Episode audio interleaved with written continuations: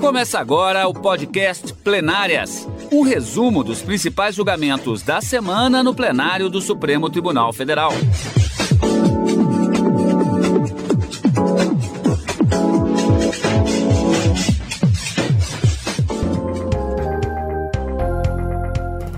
Hoje, com os principais momentos das sessões dos dias 17 e 18 de março de 2021. Karina, uma semana marcada por diversos, além dos temas em julgamento, diversos momentos, digamos assim, não jurisdicionais, como, por exemplo, a questão da homenagem pelos 15 anos do ministro Ricardo Lewandowski na Suprema Corte. No final da sessão da quinta-feira, o ministro Luiz Fux submetendo ao plenário a questão da participação dele como presidente da Suprema Corte na comissão criada envolvendo os diversos poderes para o combate à Covid-19 e, do ponto de vista de julgamentos, a cota de tela, a, a questão dos, das, das cotas, do percentual de matéria local em emissoras de radiodifusão e o início do julgamento do, de outra questão importante também, o Código Penal e as punições para importação de medicamentos sem registro sanitário. Muita coisa para a gente falar hoje. É exatamente, Cadu. Nesses dois recursos extraordinários, embora relatores diferentes, o ministro Luiz Fux, relator desse, dessa, desse recurso extraordinário, em que se questionava a recepção ou não de um decreto de 1963, que impunha justamente aos municípios para os quais tinha ah, ter havido outorga de serviços de radiodifusão a produção de, é, de programação artística, cultural e jornalística de caráter local foi considerada constitucional pelos ministros e também a chamada, como você disse, cota de tela, que está regulamentada em uma medida provisória de 2001 e que até hoje está em vigor. Aí o telespectador pode pensar assim, mas as medidas provisórias, a partir da emenda constitucional 32, também de 2001, não tem uma limitação dentro do tempo? Né? De acordo com a emenda à Constituição, as medidas provisórias elas são criadas para produzir efeitos durante 60 dias, prorrogáveis por mais 60. E essa medida provisória de 2001 continua em vigor, segundo os ministros do Supremo, e não há qualquer inconstitucionalidade nela. Isso porque, de acordo com a emenda, ela estaria dentro daquela, daquela fase de transição das medidas provisórias. Aquelas anteriores à emenda 32, a emenda constitucional 32, da data da sua publicação, elas continuam vigorando plenamente, como se lei fossem, até que sejam revogadas ou deliberadas pelo Congresso Nacional. E nesse caso da cota de tela, não houve deliberação pelo Congresso Nacional. Continua em vigor, portanto, essa medida provisória que regulamentou, essa, que determinou essa obrigatoriedade dos cinemas em todo o Brasil uh, exibirem um percentual de cinemas brasileiros, ter essa cota né, de, de filmes nacionais na programação e na exibição dos cinemas em todo o Brasil, os ministros decidiram que não há qualquer tipo de inconstitucionalidade. Esse julgamento conjunto aconteceu na quarta-feira, tese de repercussão geral firmada na quinta-feira, sem maiores delongas. Um tema que não gerou tantos debates, embora tenha sido concluído por uma maioria, ficando vencido apenas o ministro Marco Aurélio, que a gente vai explicar por quê. E na quinta-feira, iniciou-se o julgamento e a discussão sobre a constitucionalidade do artigo 273 do Código Penal, não em razão do tipo penal que é estabelecido ali, uma punição por aquela, para aquela pessoa que importa medicamentos que não tenham registros na Anvisa, por exemplo. A discussão não é o tipo penal, mas sim a pena, ele é aplicável, que de acordo com os ministros que até agora já votaram, e já foram quatro, todos eles entenderam que a pena de 10 a 15 anos para esse tipo de crime é uma pena demasiada, é desproporcional, já que estaria equiparada a, a, a, pena atribuída a outros crimes também graves, como, por exemplo, estupro de vulneráveis. Mas a conclusão e a solução do problema para o caso concreto, já que se trata de um recurso extraordinário, nós já temos três posições no plenário do Supremo Tribunal Federal. Cadu, o julgamento foi suspenso, a, a, em razão já do adiantado da hora, deve ser retomado na próxima semana essa discussão, então, sobre a constitucionalidade do artigo 273 do Código Penal. Vamos, portanto, fatiar os temas como sempre, começando com a homenagem ao ministro Ricardo Lewandowski, o presidente do Supremo Tribunal Federal, Luiz Fux, abriu espaço durante a sessão plenária da quarta-feira para a homenagem ao ministro Ricardo Lewandowski. Ele completara na véspera, terça-feira, 15 anos como integrante da corte. A judicatura de Vossa Excelência torna esta corte mais humana, genuinamente sensível e vigilante aos direitos humanos. Por isso que é uma honra de todos nós compartilharmos este fórum de diálogo de princípios com pessoas de alianesa, do preparo técnico e da sensibilidade social de Vossa Excelência. Queria agradecer penhoradamente esse gesto de Vossa Excelência comemorando os 15 anos de magistratura na Suprema Corte do país. Quero cumprimentar os demais ministros, dizer da alegria de compartilhar da companhia desses é, verdadeiros juristas é, pátrios é, no convívio cotidiano com os quais muito aprendi. Sua Excelência tem construído, né, ao longo desses 15 anos, uma jurisprudência calcada na defesa dos direitos e garantias fundamentais, principalmente focado na proteção e na valorização do princípio da dignidade da pessoa humana. 15 anos no Supremo Tribunal Federal, auxiliando na construção do Brasil mais justo, um Brasil mais solidário, com sua competência, com sua firmeza de caráter, com sua sabedoria e com seu bom senso. Reiterar minha homenagem ao ministro Ricardo Lewandowski, com as palavras que ontem proferi, secundando a saudação feita pelo eminente presidente da turma, ministro Gilmar Mendes, e aqui hoje faço, senhor presidente, secundando as palavras de Vossa Excelência em homenagem à judicatura constitucional do ministro Ricardo Lewandowski. Eu quero prestar uma homenagem especial ao querido ministro Ricardo Lewandowski, endossando as palavras que já foram a ele dirigidas pelos ilustres pares. Vossa Excelência professa com grande proficiência as convicções mais profundas de justiça que traz em si para a admiração de todos nós e com a elegância e fidalguia que é um traço distintivo da personalidade de Vossa Excelência e que nesses tempos de aspereza merece sempre ser ressaltado. E o ministro Ricardo Lewandowski tem dado testemunho na sua trajetória de professor de direito público e também de juiz tanto do Tribunal de Alçada de São Paulo, do Tribunal de Justiça de São Paulo e neste Supremo Tribunal Federal, que faltaria espaço e tempo para as homenagens que tão justamente são a eles prestadas. Também eu quero reiterar os cumprimentos já feitos ao ministro Lewandowski pelos seus 15 anos nesta corte. Na pauta de julgamentos da sessão da quarta-feira, dia 17 de março, o julgamento conjunto de dois processos um deles sobre os percentuais mínimos para a transmissão de programas locais pelas emissoras de rádio difusão. O outro sobre a chamada cota de tela. Mas o que é isso? Vamos saber um pouquinho mais sobre o assunto antes de acompanharmos como foi a sessão de julgamento. A obrigatoriedade de exibição de filmes nacionais em cinemas brasileiros foi questionada no Supremo pelo Sindicato das Empresas Exibidoras Cinematográficas do Estado do Rio Grande do Sul, no processo, o argumento é que a chamada cota de tela, estipulada por medida provisória em 2001, é inconstitucional. Sindicato, a obrigatoriedade fere o princípio constitucional da livre iniciativa e da isonomia. Alega ainda que não há regra com determinação parecida para outras empresas do setor cultural, como livrarias, emissoras de rádio ou televisão. O relator é o ministro Dias Toffoli. No plenário virtual, ele considerou que o recurso trata de tema de importante interesse jurídico, social e econômico. Disse ainda que o julgamento vai definir a necessidade de se promover e efetivar o patrimônio cultural brasileiro por meio do cinema. Por isso, votou para o caso ter repercussão geral reconhecida, quando o entendimento da decisão é aplicado em outros processos semelhantes que tramitam em todo o Brasil voto que foi seguido pela maioria dos ministros. E por maioria de votos, o plenário do Supremo Tribunal Federal julgou que é constitucional a imposição de percentuais mínimos para a transmissão de programas culturais, artísticos e jornalísticos locais pelas emissoras de radiodifusão. O plenário também decidiu que é constitucional a chamada cota de tela, que, como vimos, obriga cinemas brasileiros à exibição de filmes nacionais por determinados períodos.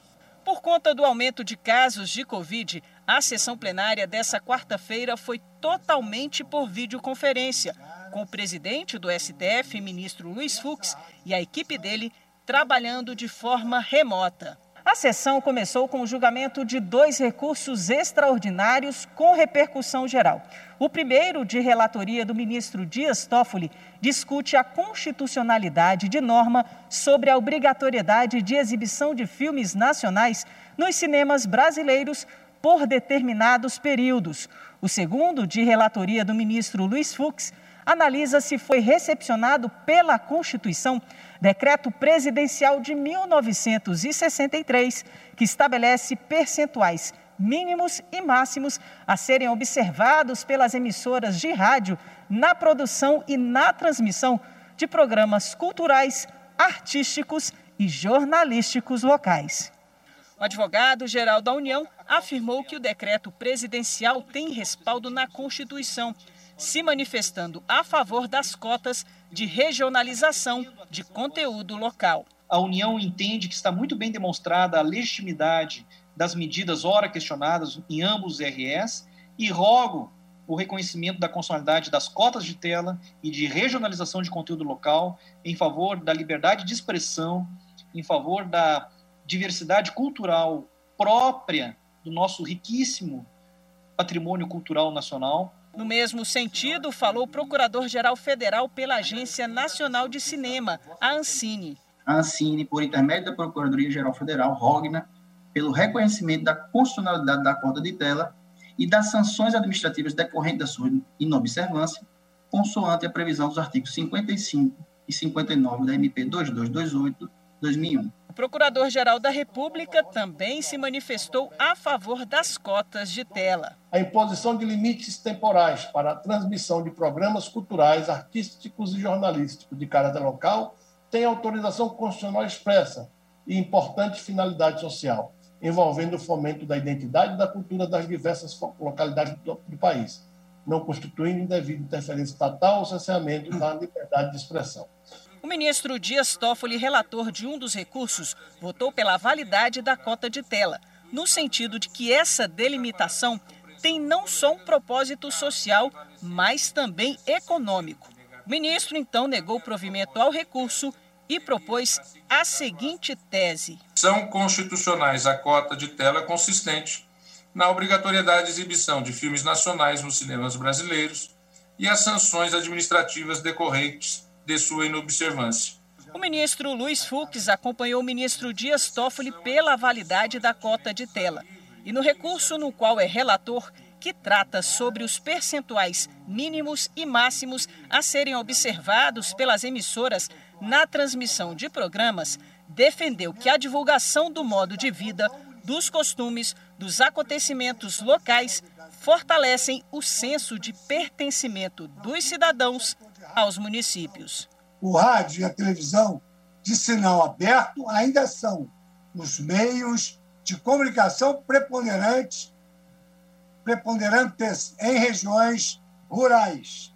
A difusão dos aparelhos transmissores de rádio e difusão sonora e de sons em imagem criou uma interface poderosa de contato com a população que pode ser aproveitado para finalidades sociais, e por maioria de votos, o plenário do STF julgou que é constitucional a imposição de percentuais mínimos para transmissão de programas culturais, artísticos e jornalísticos locais pelas emissoras de rádio e TV. O plenário também decidiu que é constitucional a chamada cota de tela, que obriga cinemas brasileiros a exibir filmes nacionais por determinados períodos. Ah, esse julgamento teve continuidade ainda na sessão da quinta-feira por conta da questão das teses de repercussão geral. A gente ainda vai falar sobre isso. Mas na quarta-feira, portanto, Karina, de qualquer maneira, os votos dos ministros já fecharam o entendimento da Corte em relação à questão da constitucionalidade desses dois temas. Julgamento conjunto, pois são correlatos, mas houve divergência do ministro Marco Aurélio. Por quê, Karina? É, como eu disse no início, a, a cota de tela é regulamentada por uma medida provisória de 2001 que continua em vigor. E no caso desse percentual mínimo da programação local nos municípios, para esses programas artísticos, jornalísticos e culturais é, no serviço de radiodifusão, em que tenha tido essa outorga para esse município, é regulamentado por um decreto de 1963. Para o ministro Marco Aurélio, a Constituição determina que, lá no artigo 221, que essa programação das emissoras é, deve respeitar um mínimo estabelecido em lei, e para ele, essa lei deveria ser uma lei em sentido formal, devendo respeitar o princípio da reserva legal, e que não poderia ser regulamentado, portanto, por essas, por essas normas que estavam em questão. E ele ficou vencido nesse ponto, mas a maioria confirmou a constitucionalidade tanto da medida provisória de 2001, que continua em vigor, como eu disse, quanto do decreto de 1963, Cadu. Na pauta da sessão da quinta-feira, dia 18 de março, a previsão de julgamento do recurso que trata sobre a aplicação da pena do Código Penal para importação de medicamentos sem registro sanitário. Vamos saber mais um pouco sobre o assunto. A ação, com repercussão geral reconhecida, vai contra a decisão do Tribunal Regional Federal da Quarta Região, com sede em Porto Alegre, que declarou a inconstitucionalidade da sanção do Código Penal para importação de medicamentos sem registro sanitário. A lei prevê de 10 a 15 anos de reclusão. Ao julgar um caso de importação de medicamentos sem registro sanitário, o TRF4 aplicou a pena prevista na lei de drogas, de 3 anos e um mês de reclusão, substituída por duas penas restritivas: prestação de serviços à comunidade e multa. No Supremo Tribunal Federal, tanto o Ministério Público Federal quanto o réu condenado recorreram contra o acórdão. A alegação é que não cabe ao Judiciário combinar previsões legais e criar uma terceira norma, diante dos princípios constitucionais da separação dos poderes. No plenário virtual, ao votar pela repercussão geral do tema, o relator, ministro Roberto Barroso, disse que tribunais têm reconhecido a desproporcionalidade da sanção e, em razão disso, construído soluções adequadas aos casos concretos. Agora, o plenário do STF irá analisar o mérito. E o plenário do Supremo Tribunal Federal se reuniu na quinta-feira também para julgar o recurso que discute a aplicação da pena de prisão a quem importa medicamentos sem registro da Anvisa. Agora, no início da sessão, como vimos, faltava ainda o fechamento das teses de repercussão geral em relação àqueles processos julgados na quarta-feira em relação à cota de tela e o percentual de matérias locais em emissoras de radiodifusão. A sessão começou com o plenário definindo as teses de repercussão geral dos recursos extraordinários que tratam da chamada cota de tela e da regra que determina que 5% dos programas culturais, artísticos e jornalísticos sejam produzidos no município para o qual foram outorgados os serviços de radiodifusão, ambos declarados constitucionais pelo plenário ficaram definidas as seguintes teses: são constitucionais a cota de tela, consistente na obrigatoriedade de exibição de filmes nacionais nos cinemas brasileiros, e as sanções administrativas decorrentes de sua inobservância. São constitucionais os procedimentos licitatórios que exijam percentuais mínimos e máximos a serem observados pelas emissoras de rádio na produção e transmissão de programas culturais, artísticos e jornalísticos locais, nos termos do artigo 221 da Constituição Federal de 1988. No item seguinte da pauta, o plenário passou a julgar então a constitucionalidade da pena de prisão prevista no Código Penal para quem importa medicamento sem registro da Anvisa. O caso chegou ao STF após a condenação de um homem que trouxe ao país um medicamento usado para disfunção erétil sem a documentação exigida em lei. O Tribunal Regional Federal da Quarta Região optou por aplicar ao réu uma pena mais branda de três anos de reclusão, com base na lei antidrogas, e não no Código Penal, cuja pena para o crime de importação de remédio sem registro varia entre 10 e 15 anos. Tanto o Ministério Público Federal quanto o réu recorreram ao STF contra a decisão do TRF4. O Ministério Público entende que não cabe ao Judiciário combinar previsões legais e criar uma terceira norma para aplicar a pena, sob pena de ofensa aos princípios constitucionais da separação dos poderes e da reserva legal. O réu, por sua vez, sustenta que a decisão do TRF4 de substituir a aplicação do Código Penal pela lei antidrogas acabou impossibilitando a punição aplicada a ele. O relator, ministro Luiz Roberto Barroso, destacou no voto que o Código Penal equipara situações que são bastante distintas. Para Barroso, a mera importação e comercialização de um medicamento que não esteja registrado na Anvisa é punida com as mesmas penas do crime de estupro de vulnerável e até mesmo da falsificação ou adulteração de um medicamento. Barroso propôs a aplicação da pena do crime de contrabando por entender que essa importação de medicamento seria uma espécie de contrabando. É inconstitucional o preceito secundário do artigo 273, parágrafo 1b, 1 do Código Penal, devendo ser aplicadas à violação das condutas previstas no seu preceito primário, mediante analogia favorável ao réu, as penas previstas no artigo 334-A do Código Penal. O ministro Alexandre de Moraes abriu divergência. Eu nego provimento ao recurso extraordinário do Ministério Público e dou provimento ao recurso extraordinário né, de Paulo Roberto Pereira para declarar inconstitucional o artigo 273, o, o preceito é secundário do artigo 273, parágrafo 1b, na redação dada pela Lei 9677 de 98, aplicando-se o efeito repressinatório à norma, à, à declaração de inconstitucionalidade, é, retornando, como se nunca tivesse realmente saído do ordenamento jurídico, a redação original, que prevê a sanção de um a três anos, e determinando que o Tribunal Regional Federal da Quarta Região proceda à nova dosimetria da pena com base na lei original. O ministro Edson Fachin propôs outra análise do caso. A minha compreensão é de que o dispositivo do artigo 273 do Código Penal requer interpretação que preserve, num determinado sentido, a sua constitucionalidade.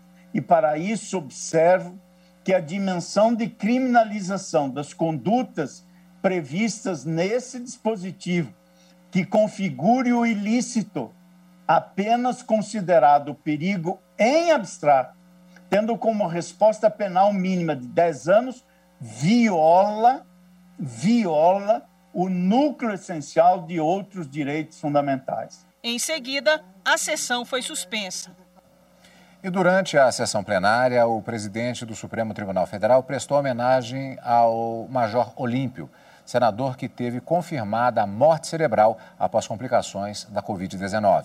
Foi um, parlamentar combativo em relação aos valores morais, institucionais, do Estado de Direito, da legalidade democrática. Em nome da nossa corte, queria fazer esse registro e já tive a oportunidade de fazê-lo diretamente ao presidente do Senado Federal minutos antes de iniciarmos essa nossa segunda parte da sessão.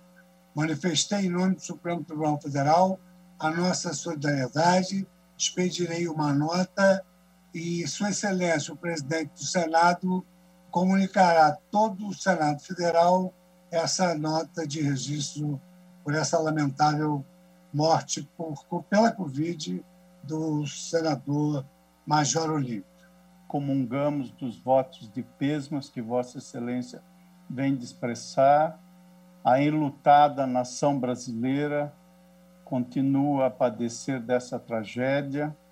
O Paraná e o Brasil também se enlutam pela recente perda de quem também prestou um grande serviço à pátria brasileira, foi o doutor Euclides Scalco, que também aqui faço o meu registro, e, portanto, associo-me aos pésmos que Vossa Excelência vem de expressar ao falecimento do senador, bem como de, de todas as milhares de vítimas que o país, infelizmente, tem registrado. Eu faço questão de, endossando as palavras de Vossa Excelência, manifestar a minha mais genuína solidariedade aos familiares do Major Olímpio e também a de todos os brasileiros vítimas no dia de hoje desta pandemia terrível que é provocada pela Covid-19. Gostaria de manifestar, subscrevendo as palavras de Vossa Excelência, os pêsames eh, da Corte em relação ao falecimento do senador Major Olímpio. Eu também gostaria de me somar aqui à solidariedade à família do Major Olímpio. Conheci o Major Olímpio há décadas em São Paulo, um valoroso policial militar em São Paulo, senador com o maior número de votos eh, do Brasil, combatente e combativo é senador. E na oportunidade também me associo às mensagens de solidariedade aos familiares do senador Major Olímpio e de todos os brasileiros, quase 300 mil agora, quase 300 mil que se foram a todos esses familiares e amigos. E o Supremo Tribunal Federal deve participar da comissão de combate à Covid entre os três poderes. No fim da sessão, o presidente do STF, ministro Luiz Fux, confirmou com o plenário a participação da Suprema Corte em uma reunião para fechar um grande pacto nacional contra a pandemia do coronavírus e afinar os discursos entre as diversas instâncias de poder. A expectativa é que participem dessa reunião os presidentes da República, Jair Bolsonaro, do STF, Luiz Fux, do Senado, Rodrigo Pacheco, e da Câmara, Arthur Lira, além do Procurador-Geral, Augusto Aras. E você acompanha o Plenárias na Rádio Justiça e também pelo YouTube. Como sempre, obrigado pela sua companhia. Você acompanhou o podcast Plenárias, um resumo dos principais julgamentos da semana no plenário do Supremo Tribunal Federal.